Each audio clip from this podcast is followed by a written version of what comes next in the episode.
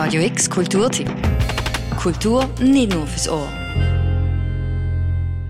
Ruschende Nacht, rote Samtvorhänge und aufreizende, extravagante Outfits. Das Leben vom jungen Rose findet auf der Bühne von der Blüte statt. An einem Cabaret in Paris Anfangs 20. Jahrhundert. Der Graphic Novel Die Blüte von Paris von der Gaëlle Jonillier gibt ihr einen Einblick ins Leben von dem jungen Mann, wo entgegen den zeitgenössischen Konventionen und Gender-Ideen lebt. Der Rose ist in der Blüte geboren. Seine Mutter leitet das Cabaret. Aufwachsen tut er unter den Frauen, die dort leben und auftreten. Beeinflusst von ihnen findet auch er seine Liebe zum Tanz, zum Bühnenleben und zur Feminität. Die Geschichte setzt ein vor seinem allerersten Auftritt und begleitet ihn eine Weile durch seinen Erfolg, seine Zweifel und vom Entdecken vom Leben außerhalb vom Cabaret. Dabei spielt er mit der Präsentation von seinem Gender, zieht Kleider an oder tanzt feminin aufreizend. Wo ihn ein Journalist danach fragt, ob er sich denn auch als Frau fühle, antwortet Rose so. Nein, ich halte mich für einen Mann, der die Frauen so sehr mag, dass er so sein möchte wie sie. Oh, also möchten Sie, dass man in der männlichen Form von Ihnen spricht?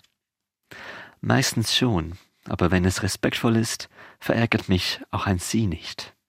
Es gibt zwar männliche Tänzer, aber sie sind der einzige, der sich Figuren und Posen aneignet, die eher als feminin gelten. Warum?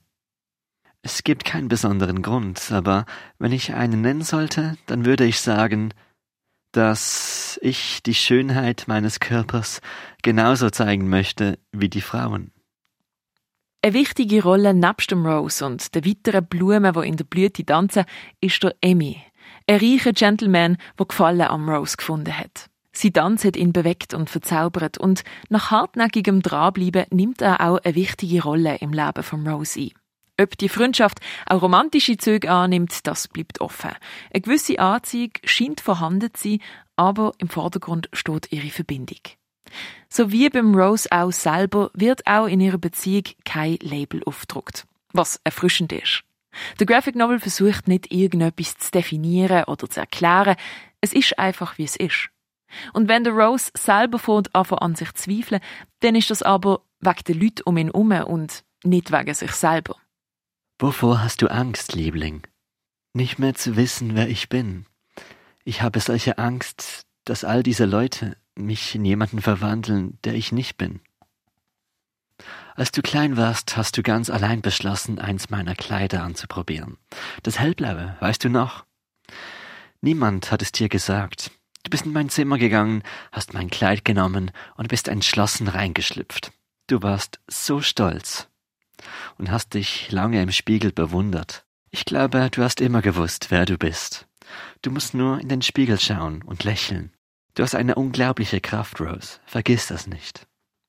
Die Blüte von Paris ist jetzt weniger ein Drama, noch eine Liebesgeschichte oder eine klassische Coming-of-Age-Story. Es ist einfach ein Einblick ins Leben von einem jungen Mann, der sein Leben lebt, wie er möchte.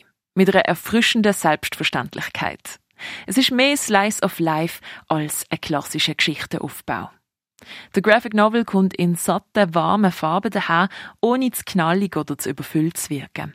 Die Bilder übermitteln die gewünschte Stimmung, die Figuren sind ausdrucksstark und abwechslungsreich gestaltet.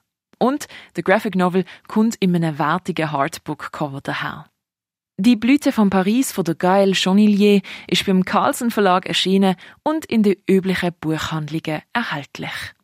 Für Radio X, die Noemi Keller. Radio X Kulturtipp. Jeden Tag mehr. Kontrast.